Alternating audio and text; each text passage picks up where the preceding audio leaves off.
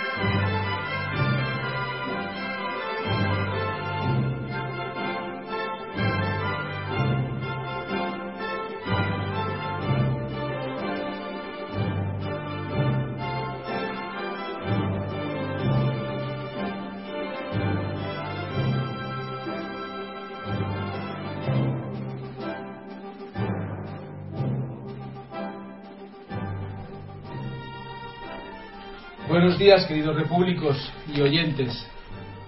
Empezamos un nuevo programa de Radio Libertad Constituyente. Hoy es lunes 17 de marzo de 2014 y yo soy Baldomero Castilla y estamos aquí en Somos Aguas con nuestro amigo y maestro don Antonio. ¿Qué tal está usted hoy, don Antonio? El dolor ya no hablo de él porque estoy decidido a operar, así que vamos. Ahora. Muy bien, hablamos otra cosa ya directamente. No quiere ni pensar en eso ya. Ni pienso, ya nada, ya nada, a ver cuándo llegará y ya se acabó. Bien, bien. Bueno, pues hoy, como no, no ser menos, vamos a hablar de Ucrania y de Crimea. Bueno, ayer fue el referéndum que se celebró en la península de Crimea y vamos a leer los titulares y vamos a, Muy bien. a analizarlos. Venga. El titular de- del país, que es el que viene con más eh, columnas, viene a cinco columnas. El, el mundo lo, pues. El mundo lo trae a tres solamente. Después hablaremos del mundo. Primero vamos a hablar con el del país. Y el titular dice: Crimea se abraza a la Rusia de Putin. ¡Ay, qué vergüenza! Ya, es, es que no tiene un solo día el país que no se le pueda caer la cara de vergüenza de la barbaridad que dice. ¿Cómo la Rusia de Putin? Pero ¿cómo la Rusia de Putin? Y la Rusia de Lenin, y la de los zares, y la de eh, Pushkin, y la de Dostoyevsky, Turgenev, Chekhov, Andreyev. Pero qué, qué vergüenza, Dios mío. La Rusia de Putin, pero qué, qué barbaridad. No tienen vergüenza estos periodistas. Qué falta de respeto a Rusia, al pueblo ruso, a la historia rusa. Qué falta de respeto. A ver, continúa. Sí, hay otro titular que dice: La UE, la Unión Europea y Estados Unidos advierten de que el referéndum es ilegal y no será reconocido. Pues se equivoca. En primer lugar, ¿quién dice que es ilegal? Ellos. Porque ¿en- ¿dónde está la ley violada por el referéndum? La única ley que existía sobre este tema era el artículo 73 de la Constitución de Ucrania. La Constitución de Ucrania no está en vigor. La prueba que no está en vigor es que hay un presidente interino, hay un gobierno interino, hay, ha habido unos tumultos, el presidente legítimo y legal huyó, por tanto es todo, no, no hay no hay ley ninguna en Ucrania que pueda decir lo que es legal o ilegal en Ucrania y por tanto tampoco en Crimea. ¿Qué quiere decir esto? Pues algo muy muy muy sencillo, que cuando en el derecho una situación no está regulada por ninguna norma jurídica, ninguna ley, ninguna costumbre que esté en vigor, cuando hay una eh, falta de normativa, hay una que se llama anomia, cuando no hay una no, no hay anomia, no hay norma, entonces hay una situación original que lo único que se puede calificar es de alegal.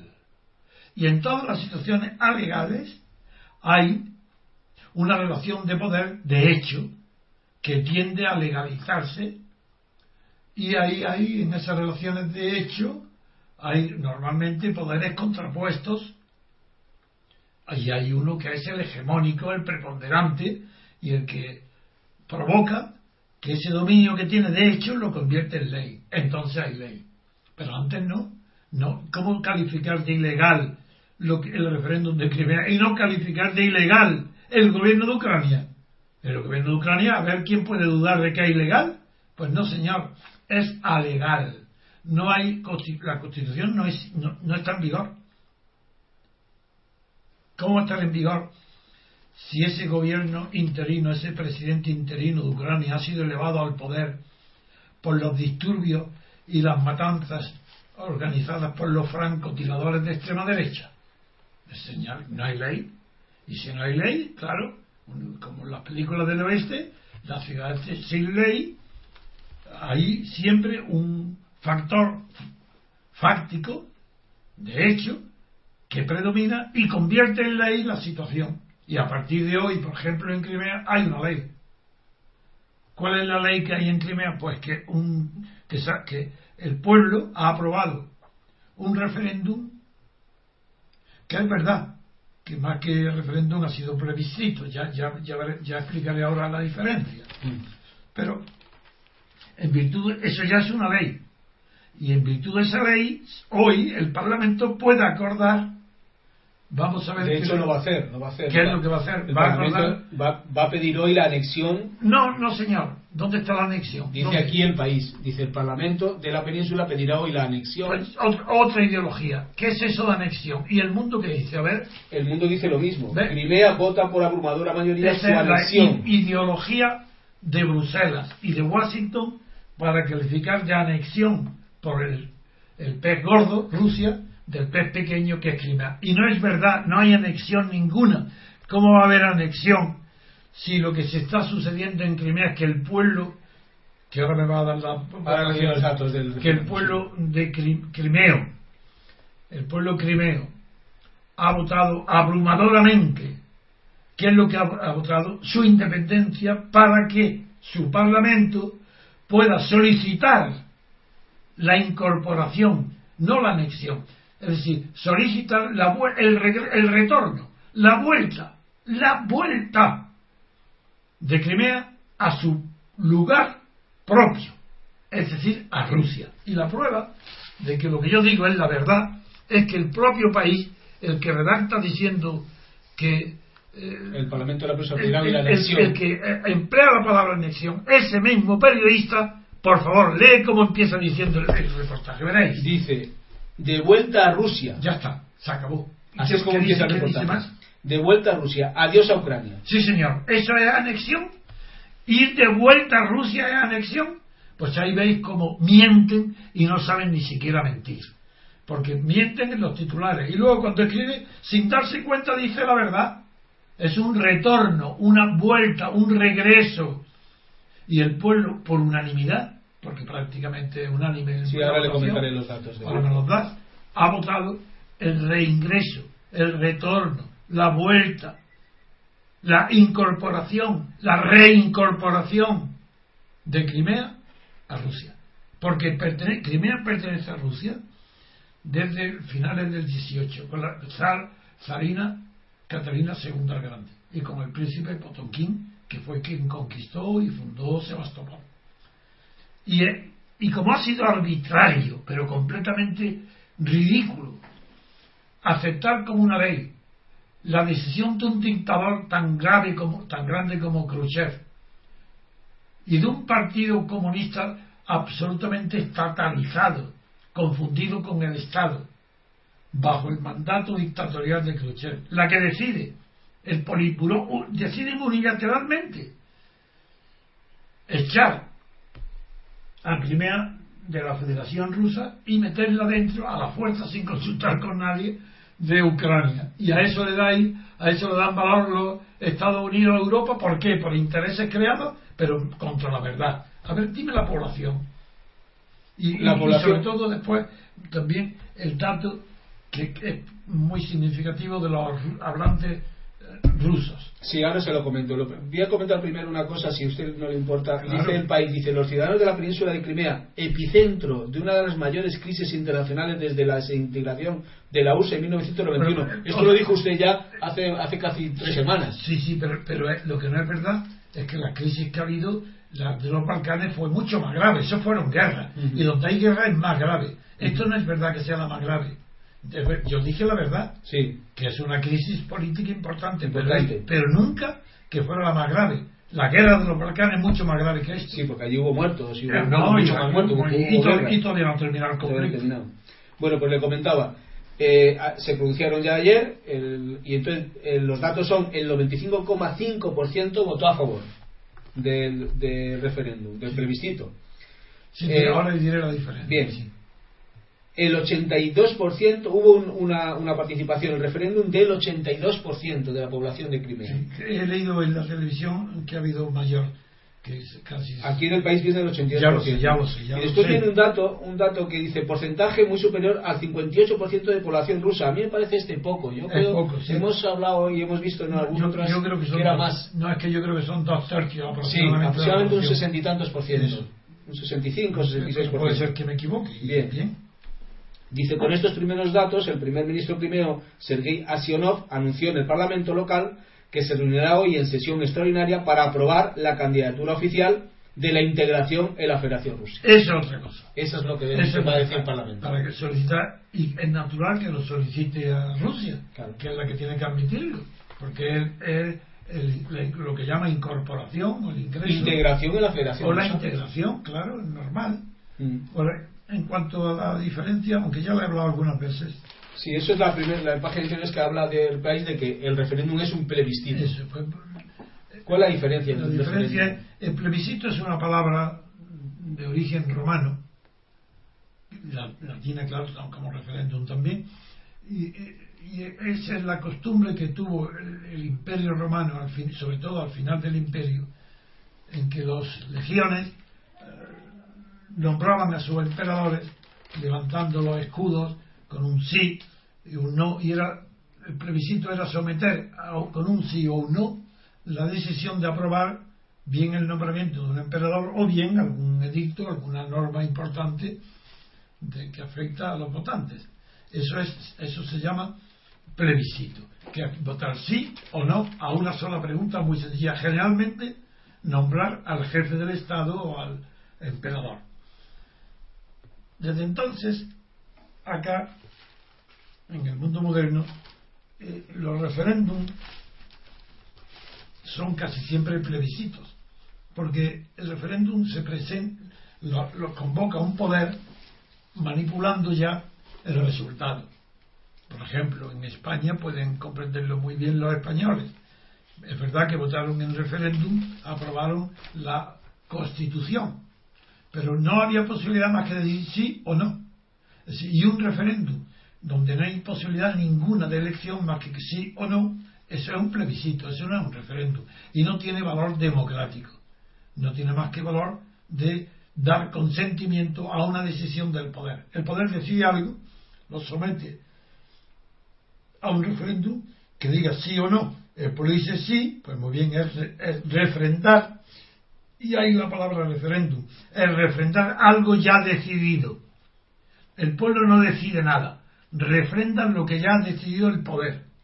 Y eso, eso que es muy fácil de comprender en España, porque en España no hubo elección, los españoles no podían elegir, ni siquiera como ahora se dice, podían determinar su destino, porque no podían más que decir sí o no a lo que el poder ya había decidido, es decir, refrendar. Y ese fue el referéndum.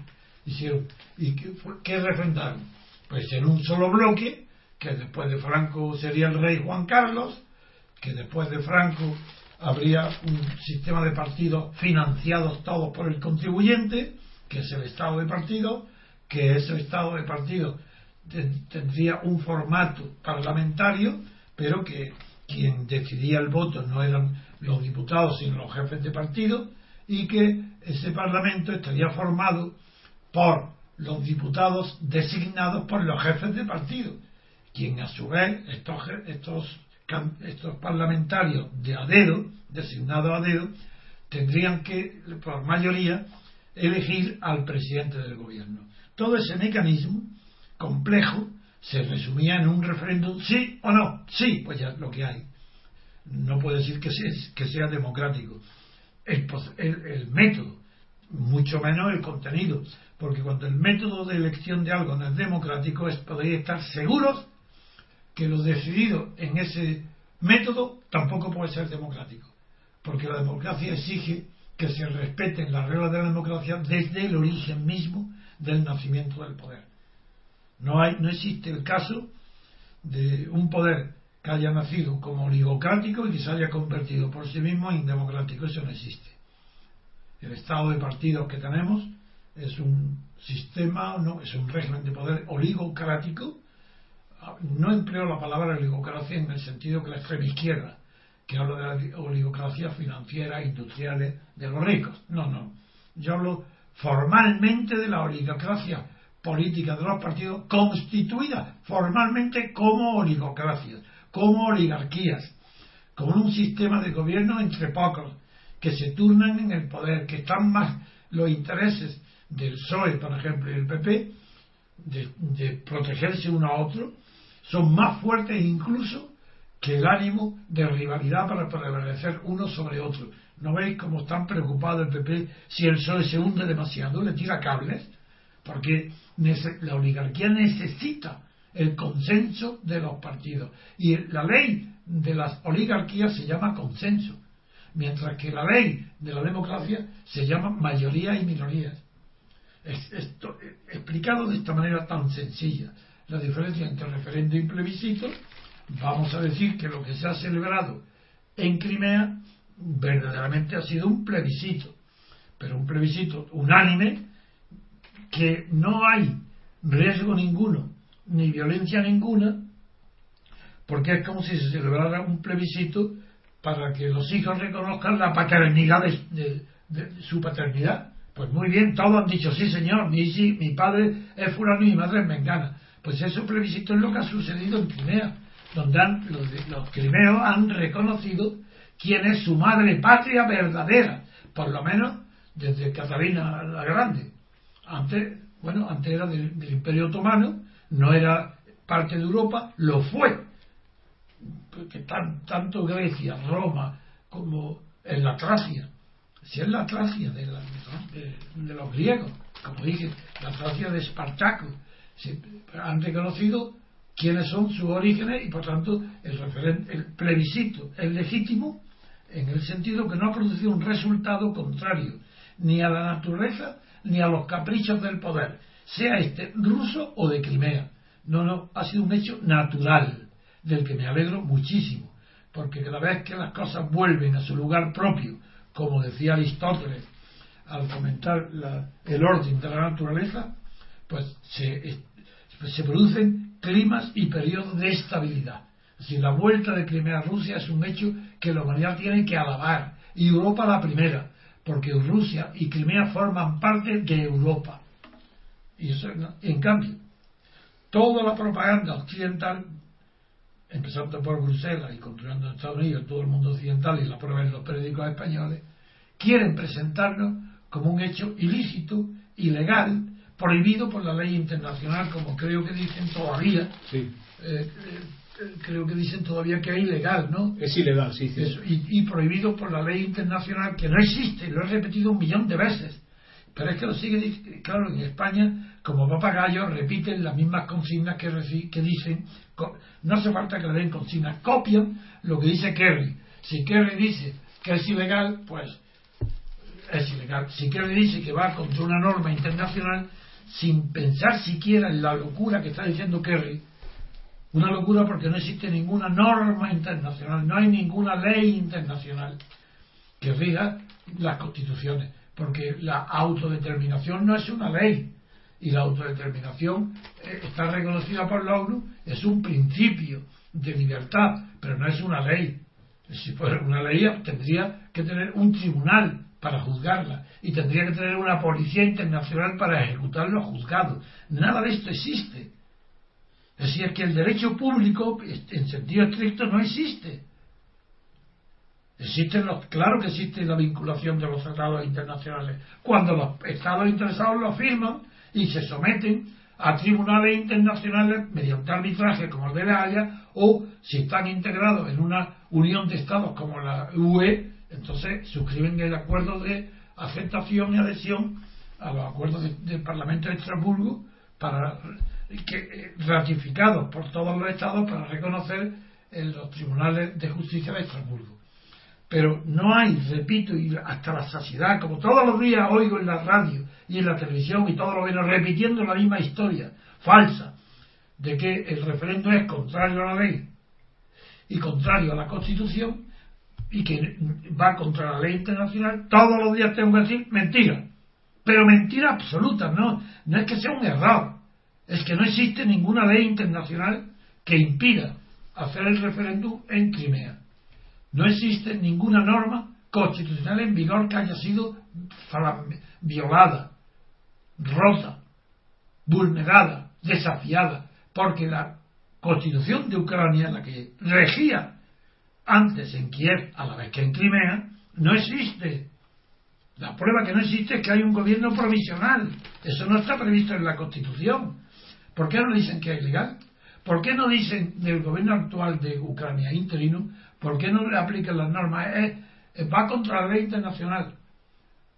Es ilegal. No es constitucional. Pues venga, decirlo, decirlo.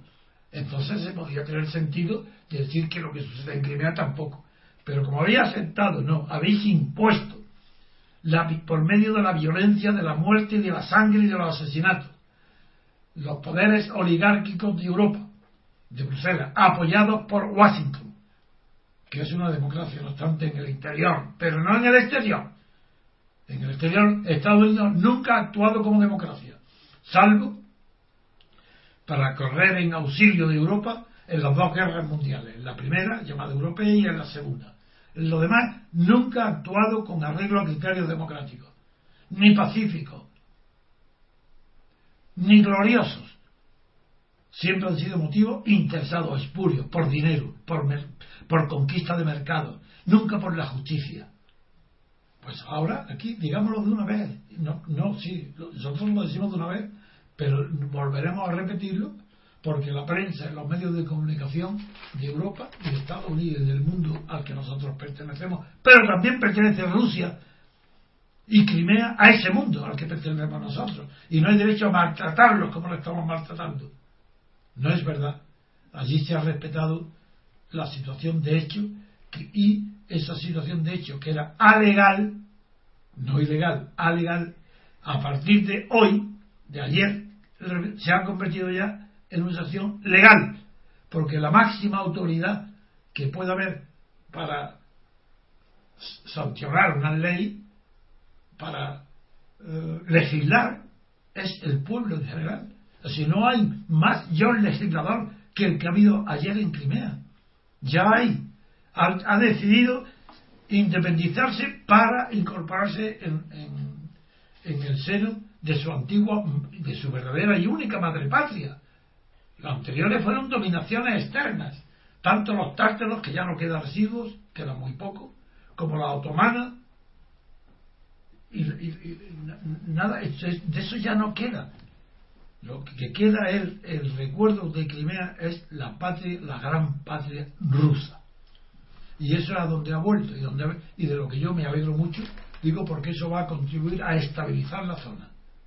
Otra cosa muy distinta es que como no tienen, en realidad saben que no tienen razón en el mundo occidental nadie para criticar lo que está sucediendo en Crimea, por esa razón, ayer mismo, anoche mismo, ya nadie, ya tiende, todos los observadores, los críticos y los propagandistas de Europa y de Estados Unidos tienden a decir, bueno, esto ha sido aceptado, ya no va a haber protestas, las sanciones serán suaves, esto es irremediable, esto terminado. ¡Ah, atención! Ahora el peligro está en el este de Ucrania. Lo mismo que se decía antes de, Crimea. Antes fui yo el primero que nombró a Crimea. Ahora ya, atención, Yarkov será el próximo. Porque quieren dar idea de que todo esto es producto de la, de la tendencia o del ánimo imperialista de las nuevas autoridades políticas de Rusia, en concreto de Putin. Por eso dice el periódico el titular Rusia de Putin, como si fuera un emperador que hiciera lo que le diera la gana. Pues no, señor. En, Rusia hay una oligarquía de partidos como en España. no está más lejos España ni Rusia de la democracia. Están exactamente igual de infinitamente distantes los dos. Hay dos oligarquías de partidos, son iguales, dos sistemas iguales y corruptos iguales, casi más corruptos. Eh, España porque es más genérico, eh, más general. Sí, y también más genérico, porque pertenece a todos los géneros de la corrupción.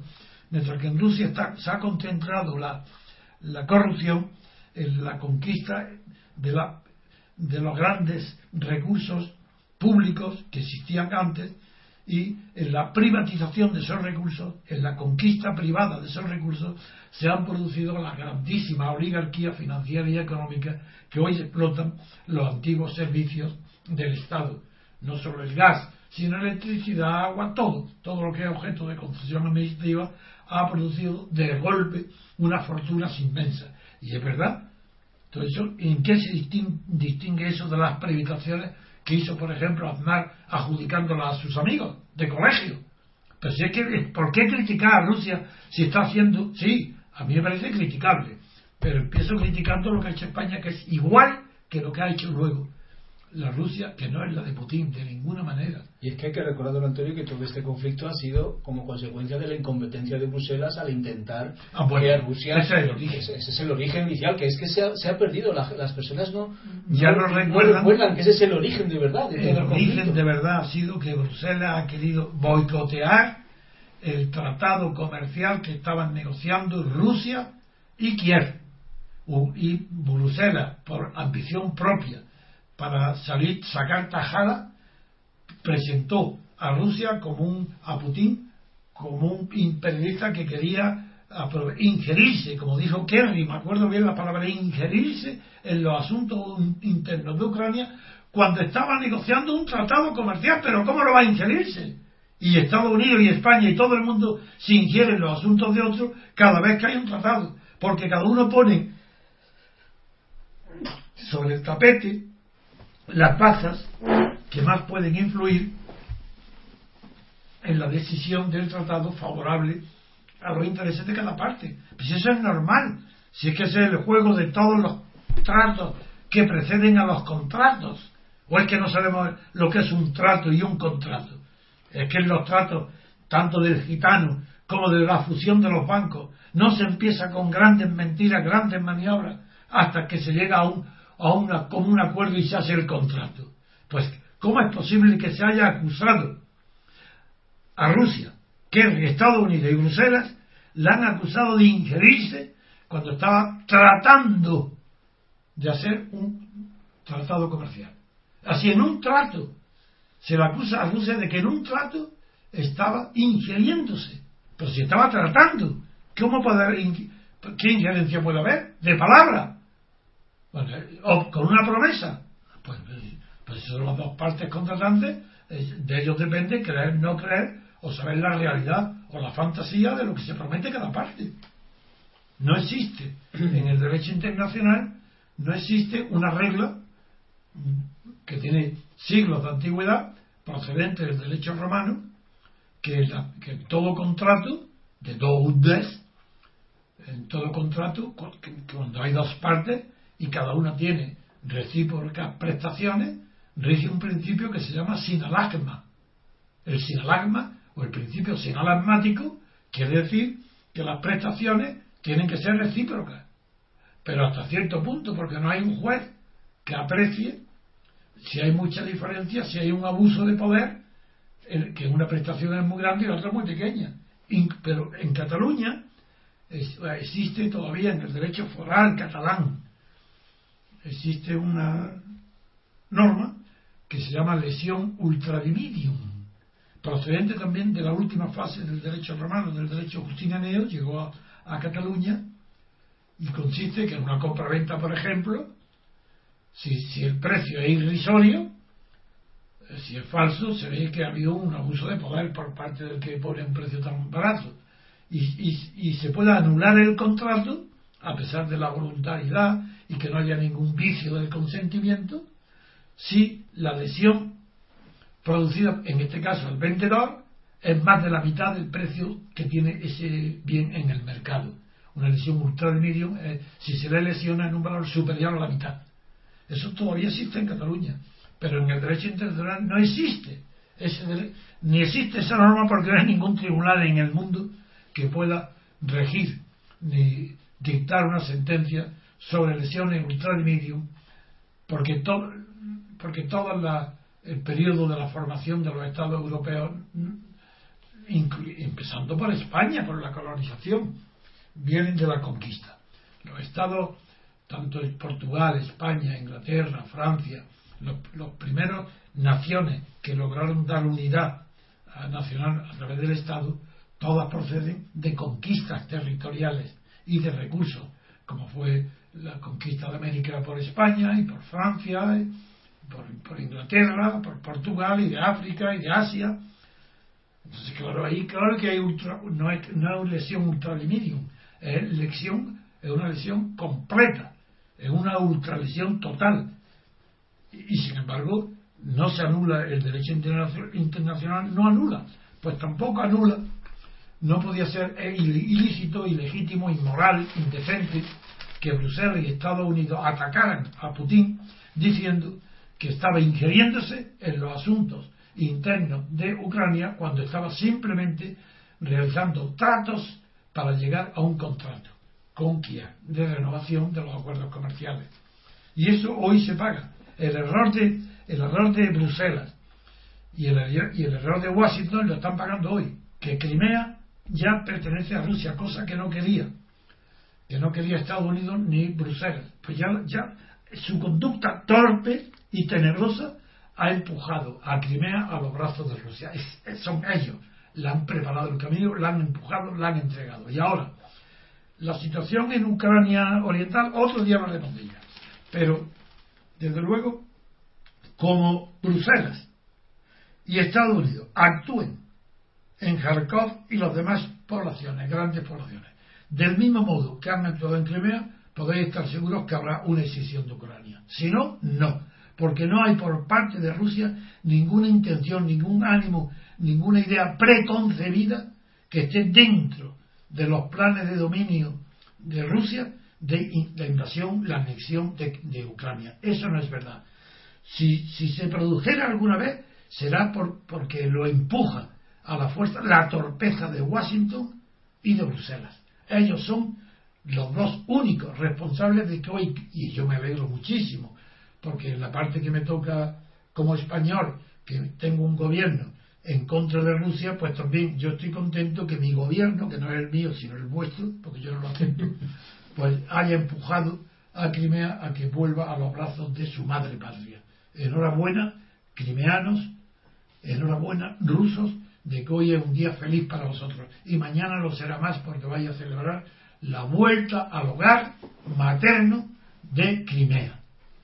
Muy bien, pues vamos a hacer una pausa. No sé qué quiero hablar de las, de las advertencias y los avisos que está haciendo la, la UE las sanciones que están después de la pausa. Después de la pausa podemos hablar de eso y el mundo también que queda no, no sé si el mundo pues queda algo. pues en el mundo. A ver usted pues, podemos seguir. Sí, a ver. el titular ya lo comentaba antes Crimea vota por abrumadora mayoría su anexión bueno ya, yo he comentado esto sí. que no no bueno, que otra vez, anexión la comenta usted. que del, del mismo modo que el país emplea la palabra trampa de Rusia de Putin, Rusia de Putin pues ahora hay otra palabra trampa que es anexión. La anexión implica la idea subyacente de que un Estado fuerte se apodera de una región vecina, la, anexiona, la junta. Y esto no es verdad, porque no es la anexión, lo que ha habido allí, la abrumadora mayoría no puede ser nunca anexión, será incorporación, vuelta, regreso, como dicen los periodistas mismos que hablan de vuelta, si ellos mismos se contradicen, como he citado antes. De vuelta a Rusia. De vuelta a Rusia. ¿Cómo va a ser la anexión si es de vuelta a Rusia? Mm. Bueno, esto sí que hay que insistir en que es mentira. Toda la prensa occidental, toda y todos los gobiernos están atacando sin razón ninguna a Putin y a Crimea. Bueno, pues eh, si quiere. y, claro que me faltaba lo principal, que ya lo dije ayer que si hay dos observadores españoles sí, habido un ex dirigente ultracatalán y un militante del PP fueron los que fueron a supervisar la situación. Ellos saben entonces que se han ido a observar y dijeron literalmente para observar si se cumplen las normas internacionales, bien claro está, normas.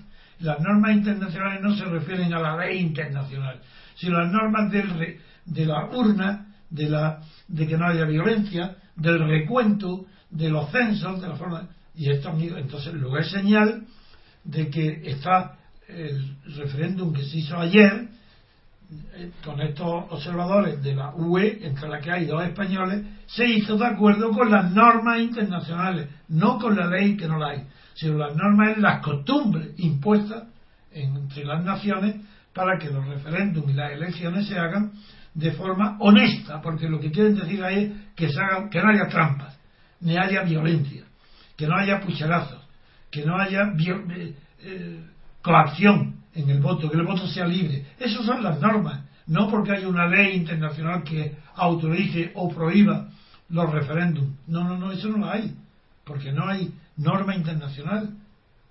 Lo único que hay es la autodeterminación para los países que están sujetos a una que son colonias de una metrópoli y, y es evidente que Crimea no es colonia, no era colonia de Rusia, ni tampoco colonia de Ucrania. Era simplemente que un capricho, un dictador Khrushchev había, ahí sí que había una anexión, expulsó a Crimea del seno de la Federación Rusa y la metió, la anexionó a, Ucrania y eso es lo que hoy se ha deshecho. A propósito, el, el, observador español, el, dirigente catalán, que se llama Enrique Rabelló, que es un nacionalista, aprovechó para para hablar de su situación. dice, en Cataluña tenemos la misma situación que en Crimea y la semana pasada Rusia mencionó por primera vez en la ONU la situación en Cataluña. Bueno, pues este es, este es un despistado. Este observador español no sabe lo que dice, puesto que no ha escuchado a Arturo Mas, que tiene horror de que se parezca a Crimea. Y está diciendo no no no que no somos que no tenemos nada que ver con Crimea que nosotros somos otro caso distinto luego este observador lo primero que tiene que hacer es saber qué es lo que quiere el separatismo catalán que no es parecerse a Crimea. Porque si se parece a Crimea Cataluña tiene que reconocer que estaba en España y que está en España que no puede que no tiene nada que ver con eh, evidentemente qué es lo que ha hecho Crimea volver a Rusia mm. si Cataluña se separara de España y después hubiese un referéndum al cabo de los años sobre el tema de si, entonces sí, se parecería a Crimea, porque los catalanes, el 90, 99%, porque el 1% seguiría siendo separatista, después del horror de una, eh, de una experiencia separada, volverían los catalanes a pedir en un referéndum la reincorporación, la vuelta a España, que es lo que dicen los propios la vuelta de Crimea a Rusia. Bien, otro aspecto del conflicto es los avisos que está dando la UE. El país titula La Unión Europea avisa a Rusia de que habrá consecuencias por esta consulta ilegal. Los ministros de Exteriores sancionarán hoy por primera vez a Moscú y hablan de que planean vetar la entrada de la Unión y congelar fondos de unas 100 personas. Están haciendo una selección. La entrada de la Unión que es física, pasaporte. Sí, sí, sí, física, física. Ah, que están 100 personas están hablando, están, van a prohibir que Eso es, parece que están haciendo un análisis a ver de una serie de, qué susto, personas. ¿no verdad? Qué susto. Sí. Qué barbaridad, qué medidas más drásticas. Así, figuraros qué medidas van a tomar a 100 personas que no puedan entrar en la UE. es, es, impresionante, qué, qué crueles son. Eh, por otro lado, Estados Unidos también advierte, dice Estados Unidos ha advertido a Rusia de que tiene listas las sanciones. Pues, ¿por qué no las dicen? Siempre están Pero no, no, efectivamente, en todo el artículo que estoy leyendo no, no, es concreta. Porque no, tienen ninguna sanción, porque no tienen ninguna, van a hacer un simulacro de quién van a acoger al lista de personas de los visados, sí, que no les vamos a dar el visado. ¿Eso es una sanción? Hablan hablan por un lado de que si productos rusos y tal, pero no concreta, es decir, no, no hacen ninguna que no esto y esto y esto. No, no, vamos, yo lo estado leyendo y no he visto ninguna ninguna digamos no si es el saben, todo el mundo es consciente ya lo dice de que el asunto está terminado. Crimea es Rusia. Es sanciones no habrá ninguna. Y la que habrá será de, sobre el papel ridícula inaplicable nada pero sanciones fuertes, de orden económico o dinerario, eso no habrá ninguna. Así el asunto está liquidado y terminado. Y ahora por eso ya están diciendo, no, cuidado, cuidado con el este de Ucrania, ahora el peligro es ya por... Pues vamos a vigilarlo, vamos a ver. usted, eh, usted, ya comentó también con respecto a estas sanciones que tengan cuidado con la posición de China. No, pero eso es, que, si en el caso que fueran monetarias. Sí, sí, claro, claro. O financieras, que no lo serán. Muy bien, pues, pues vamos a hacer una pausa y seguimos con, con otro tema.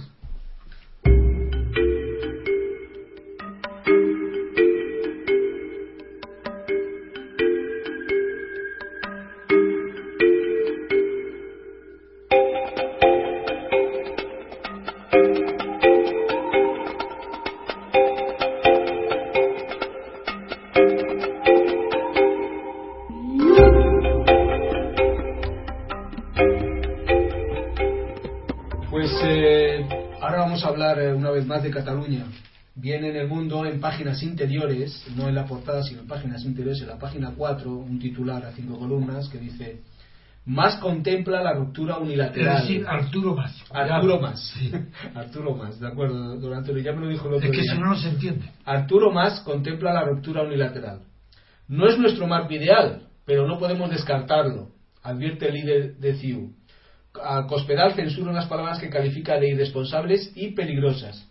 Al mismo tiempo, el mundo en portada viene a, eh, refiriéndose a una entrevista que le han hecho al presidente del Tribunal Supremo y del Consejo General de Poder Judicial, señor, señor Lemes, Carlos Lemes, que ha dicho las decisiones unilaterales no encajan en la Constitución y el mundo lo pone en portada y a cuatro columnas.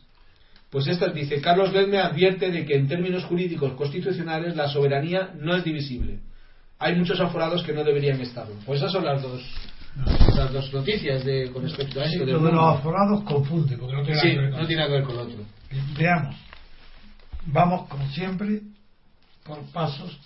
En primer lugar, ya se ve aquí que un periodista, como se dice, de raza, por no decir de vocación, como era Pedro J. Ramírez, ya no compone las páginas ni los titulares del periódico. Ahora se ve que es García Vadillo, que será un buen periodista, pero que no es de director y de, y de prensa, sabe, sabe poco en comparación con Pedro J. Porque, ¿cómo es posible que un director de periódico ponga en la portada a grandes titulares en cuatro columnas una opinión, que no es noticia ninguna más que en tanto que este o, que hombre que opina es, es, el presidente del Tribunal Supremo y del y del Consejo General del Poder Judicial. Pero es una entrevista, es su opinión. Bueno, pues dice, ¿qué dice el mundo?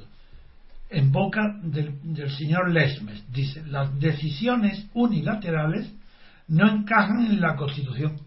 ¿Y a qué viene, al cuento de qué viene esto? ¿Qué decisiones unilaterales? ¿Qué es lo que no encaja en la Constitución? Nadie sabe de qué habla. ¿Pero cómo?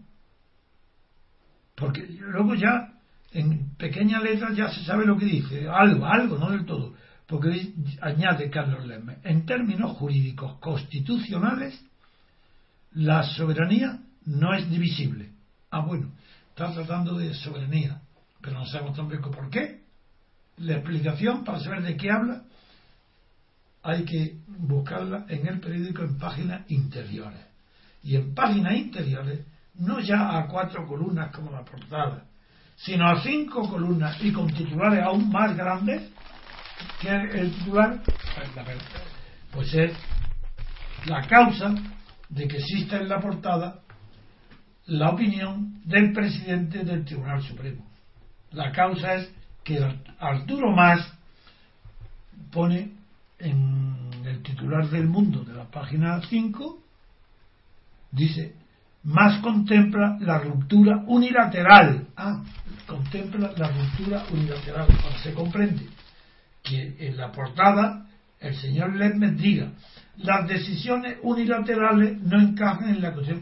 Pero, pero ¿cómo podéis ser tan borricos en el periódico de poner la opinión antes que el hecho que la noticia? ¿Cómo se va a entender la opinión de Ledmes si antes no habéis puesto la noticia que Arturo Más? La declaración de Más es lo que provoca la comprensión intelectual y lógica del comentario del señor Lesmes, pero no a la inversa. pero es que no tienen ni idea de lo que es un periódico. Pues esto es lo que ha pasado en el mundo desde que está Pedro Esto antes era inconcebible. Veamos ahora ya con el fondo de la cuestión, que naturalmente no es la opinión de Besmes, sino qué es lo que ha declarado Arturo Mas. Pues Arturo Mas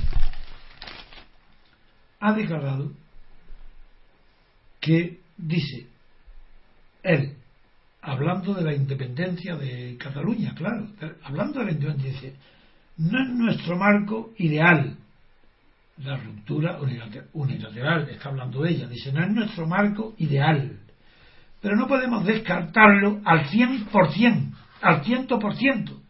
Ah, luego, quiere decir que hoy lo tiene en cuenta sin descartar ese marco de ruptura unilateral, no, no, no, es lo mejor, no es lo que más le gusta, pero no lo descarta al 100% porque lo descarta, por ejemplo, al 30, al 60 o al 70%. ¿Queréis decirme qué significa descartar al 70% o al 80%? ¿Lo descarto? ¿Pero cómo?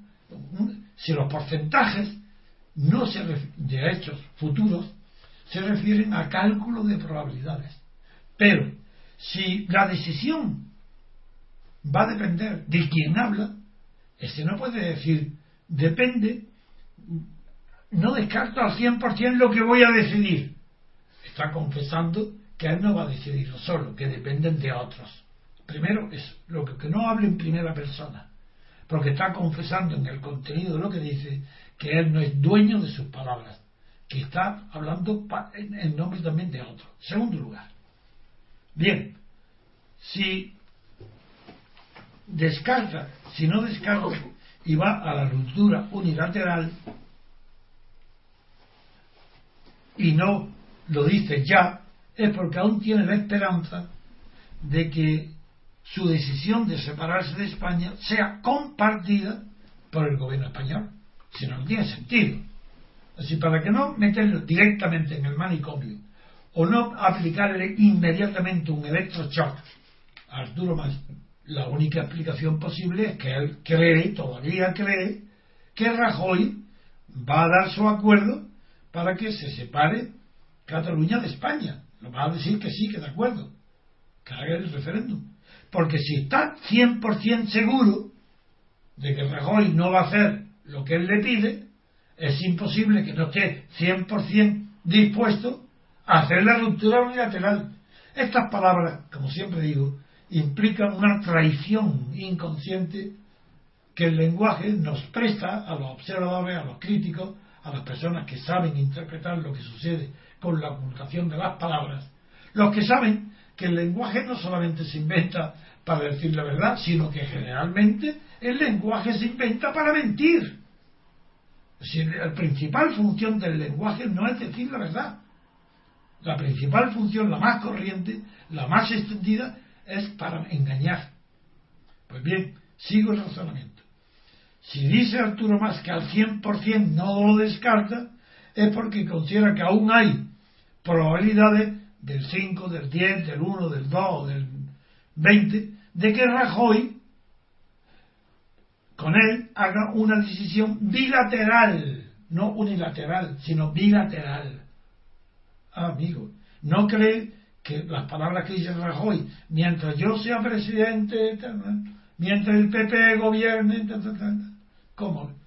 Nunca. Ni tú gobiernes ni gobierne quien gobierne en España. Es sin guerra civil de unos catalanes contra otros y apoyados unos por España y otros no se sabe por quién, como sea por las sirenas del Mediterráneo que salgan para tirarle bocado a los españoles. Yo no sé qué armas puede escribir, qué aliados va a encontrar el separatismo catalán para hacer una guerra contra los españoles. Eso es imposible. Está perdido. Y no hay por qué tenderle la mano ni hay que salvar a Arturo más, como he oído en la televisión. Ah, es que hay que que dicen los catalanes ya más inteligentes, dicen hay que echarle un cable, hay que salvar la cara de Arturo Más. Otros dicen, no, hombre, no, no, Arturo Más no. A Convergencia y Unión sí. Distinguen estos sofistas, estos escolásticos de la mentira que están en las televisiones, tienen eh, todavía el tupé de hacer distinciones y ante unos criminales separatistas que están cometiendo un delito de secesión, desde luego de intento de secesión evidente, eh, eh, que lo están, lo están intentando por todos sus medios, eso, eso ya el delito está cometido.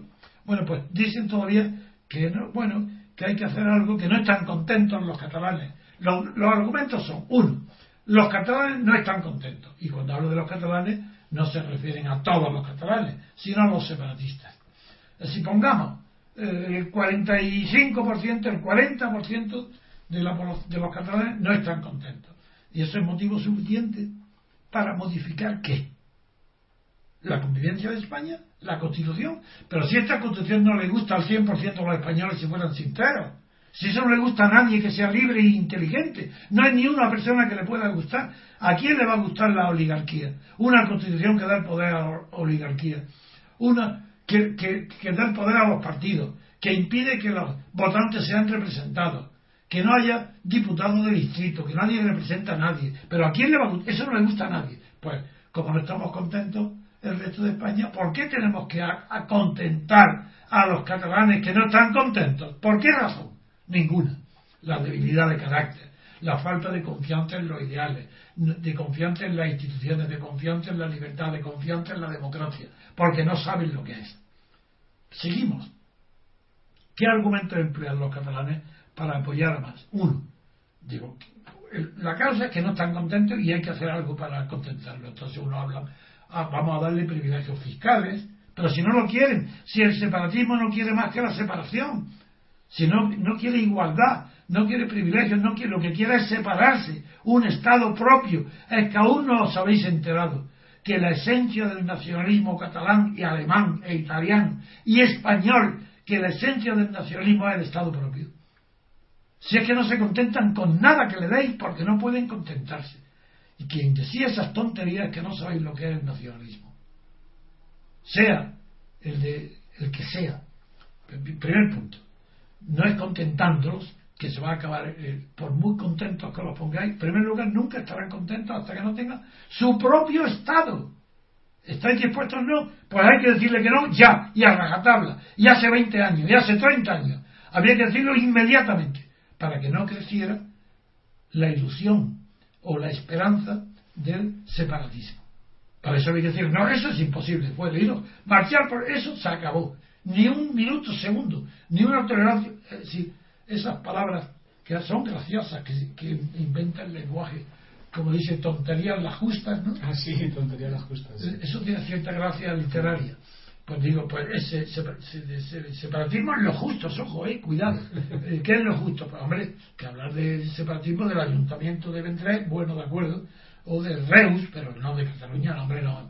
Las justas, un pueblecito. De, al lado de Andorra. Pero de acuerdo. El otro día vi una, una, confrontación con Pilar Raola de uno del Valle de Arán que quería decir. Eso, eso, argumentos. Dice, bueno, pues en el Valle de Arán también lo queremos, queremos en un Estado. En eso estaba pensando que te he dicho. Nacionalismo, separatismo, lo justo. Lo ¿eh? justo, claro. Eso, el Valle de Arán, bueno, bueno. Pero en fin, eso en primer lugar. En segundo lugar, Arturo Más está, es un provocador no, no, eh, no, hay, no es que haya que salvarlo, sí señor, yo creo que sí. Hay que salvarlo mandándole inmediatamente a un equipo de psiquiatras. Porque es un hombre que si es de buena fe está loco. Y no puede estar... y es un peligro social que tiene que estar en el manicomio. Eso sí es sincero. Y si es un sinvergüenza, si es un ladrón, entonces, bueno, un irresponsable, que hay que anularlo inmediatamente, por, pero para salvarlo a él y a su familia. ¿Pero qué está diciendo? Que no contempla la ruptura unilateral, que no la contempla la ruptura unilateral más que no al 100%, sino al 99%. Pero si es que quiere que lo maten, ir a la cárcel, ya, ya ha dado motivo para ir a la cárcel. Si no está en la cárcel es por la debilidad, de, porque los los tribunales españoles están al servicio de los políticos. Si en cualquier país este hombre estaría en la cárcel hace, hace tiempo. Porque es un delito de secesión el que está cometiendo. Y, y, finalmente, ¿por qué no confía en Rajoy? ¿Por qué no cree que sean sinceras las palabras de Rajoy? Porque desde que conoce a Rajoy está acostumbrado a saber que Rajoy miente que Rajoy no tiene carácter, que dice que se calla o que dice que no y mañana dice lo contrario. No confía en Rajoy. Y como no confía ni para bien ni para mal, dice, hombre, si fuese otro, ya sé yo que me estrellaba contra un muro. Pero con Rajoy, vamos a ver todavía, tengo esperanza en hacerlo bilateral. Cuidado. Esta vergüenza de lenguaje entretiene los periódicos. Vende periódicos. El país y el mundo están entreteniéndose vendiendo periódicos con palabras locas de Arturo Mas, con palabras tontas del presidente del Tribunal Supremo. Pues por supuesto que la soberanía es indivisible, pero ¿cómo va a ser? Es que no, es que, es que ni siquiera es indivisible. Eh, una soberanía que fuera divisible no sería soberanía, porque soberano es el poder que ya no tiene nadie por encima. Y, para que, y eso solamente puede haber en cada territorio donde llega el Estado uno. No puede haber dos soberanos ni tres, solamente puede haber uno. Y a, donde llega el poder de, de las Fuerzas Armadas, a donde llega el poder de la policía, a donde llega el poder de la violencia legalizada o de la violencia institucional, como decía Max Weber, que definió al Estado así, Max Weber, es el lugar de la violencia institucionalizada. Pues bien, la soberanía es el titular de la violencia institucionalizada. El titular, en último término, del poder si después de que los políticos, o a la vez, si los políticos ponen en riesgo la soberanía única sobre España, el soberano, que en este caso es el titular de los medios de coacción, de los medios armados, tiene la obligación de detener inmediatamente el peligro de secesión y meter en la cárcel a los delincuentes secesionistas, a los traidores a España, pero es que el traidor no es el que ataca a España. Y así Arturo Más no es traidor. Porque avisa. Si dice traidor, claro, no es traidor el que avisa. Si, está diciendo lo que quiere hace años, eh, no es traidor. Él es un delincuente secesionista. Está diciendo, yo quiero cometer un delito de secesión. Quiero irme de España. Cataluña quiere su Estado. Lo, estoy, lo digo yo. Y, lo, y yo que empecé con 25% de votos secesionistas, hoy tengo el 50%. Luego, claro, si tengo razón. Y si sigo más, tendré muchos más. Bueno, pues ese delincuente, ese no es un traidor. ¿Quién es el traidor? El número uno, el Rajoy. No, perdón, no, no digo la verdad. Lo he dicho, no sé, por una costumbre de seguir lo que dice la gente. No, no es verdad. El número uno del traidor es Juan Carlos, es el rey. Pero ¿cómo puede tolerar un rey por muchas operaciones que tenga en el quirófano? ¿Cómo puede estar reinando, sentado en un trono, cuando el gobierno catalán dice que está pensando, que no descarta que se vaya de España unilateralmente, porque él lo decide? ¿Y el rey qué hace? Pero no dice la Constitución que modera las instituciones. ¿Pero qué moderación hay ante una secesión? Pero es que, sí, claro, tiene que decirle el rey que modere. Hombre, decirle, hombre, pues, oye, Arturo Más Hombre, no exageres tanto. Vete, no toda Cataluña entera, no, un poco de Cataluña, llévate la mitad. Pero vamos, modérate. Eso es lo que quiere Juan Carlos. Eso significa moderar. El traidor se llama Juan Carlos. Y Juan Carlos será juzgado por la historia. Y yo lo denuncio hoy aquí como el primer traidor de España a Juan Carlos. Rajoy es un pobre idiota, sin carácter. No tiene ningún carácter. Y está movido por el viento, aguantando lo que puede, sostenido por una vicepresidenta Santa María que no conoce el derecho constitucional, que cree que hay una ley internacional que prohíbe la secesión de Crimea, que cree que hay una constitución en vigor que prohíbe el referéndum en Guinea, esa pobre mujer, esa pobre abogada, esa ignorante, es el sostén de Rajoy. Esa mujer es eh, la parte viril de Rajoy. Esa mujer es la que le presta lo que a él le falta. Le presta sus ovarios. Perdón este lenguaje, pero es que no se puede admitir más tiempo tanta cobardía, tanta suavidad, en la prensa, en los periódicos, tanta tolerancia. ¿Pero qué es esto? ¿Qué tiene que ver eso ni con la libertad ni con nada? Aquí ahí estamos en presencia de un delito gravísimo. Y el traidor es el rey. Y por supuesto, el ayudante de la traición, Rajoy, y todo el gobierno. Y la prensa, el PSOE, no. ¿El PSOE qué es? El más tonto de la pandilla.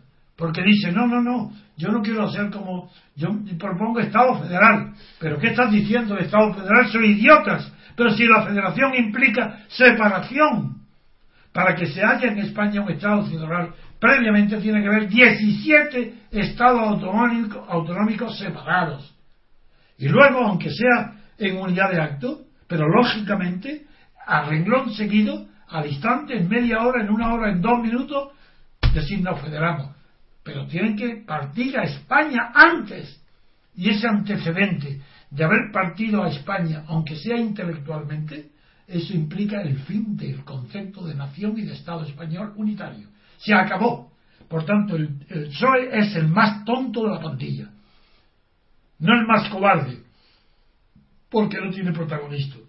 Desde luego, Lo que no es valiente y lo que sí, que a río revuelto quiere sacar tajada y como se encuentra entre dos partes, mejor dicho, entre una sola parte, que es Cataluña, que quiere la separación y enfrente ve que el gobierno dice que no, dice que no, critica, critica a uno por querer separarse y a otros porque dicen que no.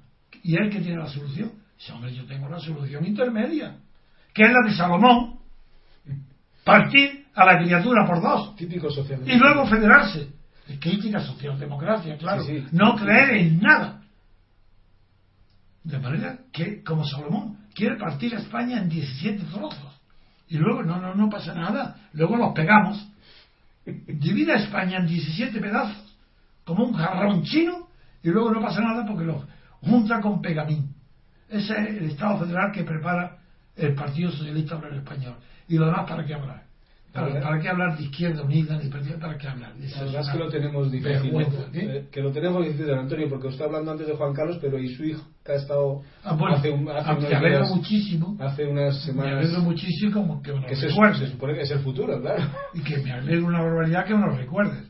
Porque se puede, hay muchos, muchos, entre ellos Federico Jiménez Los Torres, Pedro J, que estaban soñando con que Juan Carlos abdicara en el príncipe Felipe. Ah, sí que en un rey que no lo saluda un ciudadano corriente y vulgar, un empresario, y se vuelve luego, lo medita bien, primero se lo traga el insulto, luego lo medita, vuelve sobre sus pasos, se dirige a él y le dice, ¿por qué no me saludas amigo? Y este le dice, porque en primer lugar porque no soy amigo suyo. Y lo tolera. Y luego le dice el catalán separatista, le dice, porque usted no nos deja que decidamos nuestro futuro, no nos, no nos concede el derecho a decidir. Y él le responde, ese no es asunto mío, ese va a ser el rey de España, por Dios, ¿por qué no lo corréis ya a Borrazo, fuera de España? El príncipe, Leticia y toda la familia se han hundido a España en la corrupción primero y ahora en la falta de patriotismo. Son apátridas. Apátridas como le dijo el propio don Juan Carlos a la reina. No digo la fuente ahora, le dijo que él puede, si lo echan, puede vivir como rey en cualquier parte del mundo. Claro, como que es una apátrida. ¿Dónde, ¿En qué sienten ellos a España? En las Olimpiadas, en los deportes, se acabó. En los deportes el único patriotismo que tiene el rey y su familia y el príncipe es para llevar la bandera olímpica. Eso es lo que es el príncipe. En los deportes, patriotismo. Pero en la política, apátridas. No sienten lo que es España. No sienten la unidad de España. No sienten que el, patriotismo es un sentimiento natural de los pueblos. Y bello, bonito. Solo que no hay que exhibirlo. No hay que hablar de él cuando no es necesario. Del patriotismo se habla de él en la guerra, cuando está en peligro la patria. Y ahora está en peligro por Cataluña. Pues claro que ahora hay que hablar de él. Ahora hay que decir, soy patriota. Yo soy patriota y durante el franquismo no pronuncié esa frase ni una sola vez en mi vida. y durante los primeros años de, franquismo ni una sola vez en mi vida. Y ahora lo repito, yo soy patriota español y defiendo a España contra los separatistas catalanes y contra los corruptos que están en el gobierno de Madrid. Cobardes. Como digo también al rey Juan Carlos, cobarde, apátrida, cómplice de un delito de sedición Así lo digo claramente, que vengan a juzgarme. De lo mismo que he dicho en la televisión rusa, que tenían perfecto derecho a admitir la vuelta de Crimea en su seno. Lo he dicho en la televisión de Moscú, porque pienso en mi pensamiento.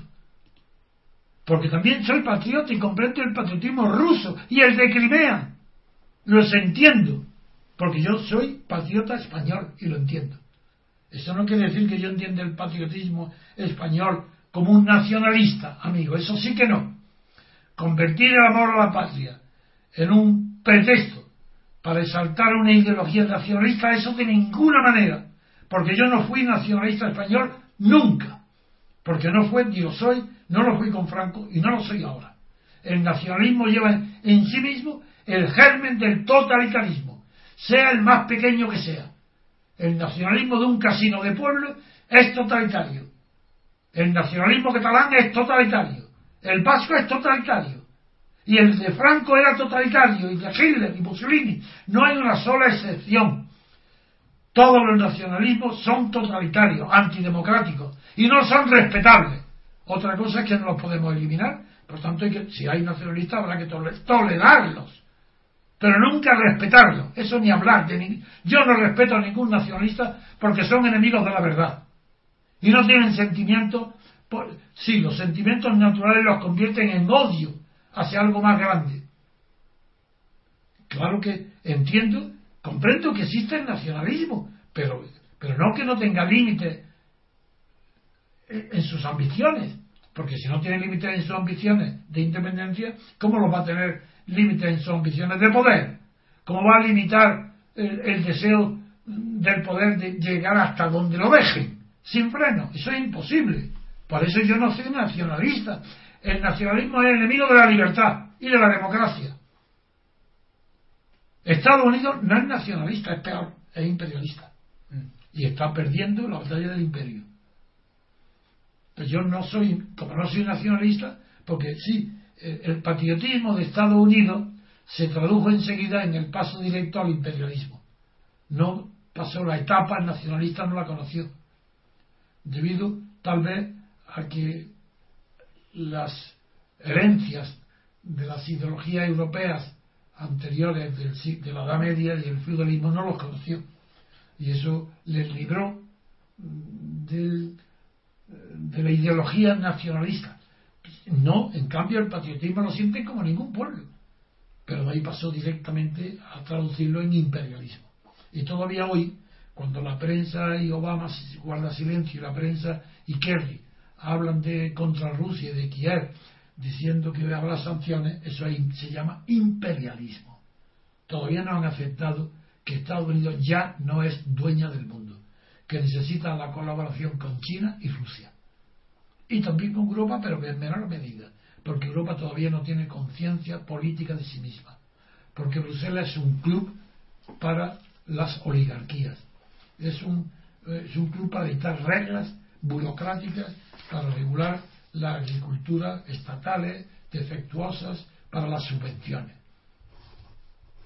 Y eso, en esa situación, claro, que eh, las palabras de hoy de Arturo Más han provocado la reacción del Tribunal Supremo diciendo que las decisiones unilaterales no encajan en la Constitución y provocan mi indignación de que no contra Arturo Más, que considero que es un loco, de verdad, ¿eh? un loco de verdad que es patológico, sino que sus palabras y la falta de reacción adecuada ante ellas por parte del rey me han hecho declarar claramente y desafiar a todas las autoridades españolas para decir que el rey es un traidor y tiene que ser apartado de la corona por traidor. Es verdad que lo que impide hacer esto es que al, enfrente de ellos de la República no existe más que la idea republicana expuesta en mi libro, pero no existen organizaciones republicanas, porque los oportunistas de los partidos políticos de izquierda y los del 11M, eh, los derivados del 11M dirán todos, sí, sí, república, república. ¿Y sabéis lo que ellos piensan de la república? Una vuelta a la segunda república, como si eso fuera posible. El tiempo no da marcha atrás. Y la segunda república bien enterrada está yo quiero una república moderna, constitucional, presidencialista, y para eso no, no tengo espacio ni dinero para haber montado una organización que ahora, en estos momentos, pasara ya directamente a la acción. Porque ahora hay que pasar ya a la acción. Ahora, yo no tengo medios económicos, ni no tengo dinero para eso. Si no, ya estaría yo en la calle, no yo, que cojo allí el vehículo como Telegram. Pero, pero estaría financiando a los que, jóvenes que quisieran manifestarse pacíficamente por la unidad de España contra Cataluña y contra el gobierno cobarde y contra el rey cobarde, contra el rey felón, porque se llaman felones a esos reyes, hay delitos de felonía, rey que es como Fernando VII le pasó, que, gobernaban a favor, trataron de gobernar a favor de los extranjeros, que se aprovechaban y se llaman rey felones. Y Juan Carlos ha entrado ya en la lista de los rey felones. ¿Qué quiere más? ¿Verse repudiado de Cataluña, que sea rey del resto de España, pero no de Cataluña, o cree que allí estará salvado porque el príncipe es príncipe de Gerona, que quiere una monarquía doble, una en Cataluña y otra en España. Por esa razón termino aquí afirmando una y un, y un millón de veces que el principal responsable de la tragedia nacional española se llama Juan Carlos, rey de España. Muy bien, Antonio, pues muchas gracias por estas palabras, gracias a los oyentes y hasta el próximo día.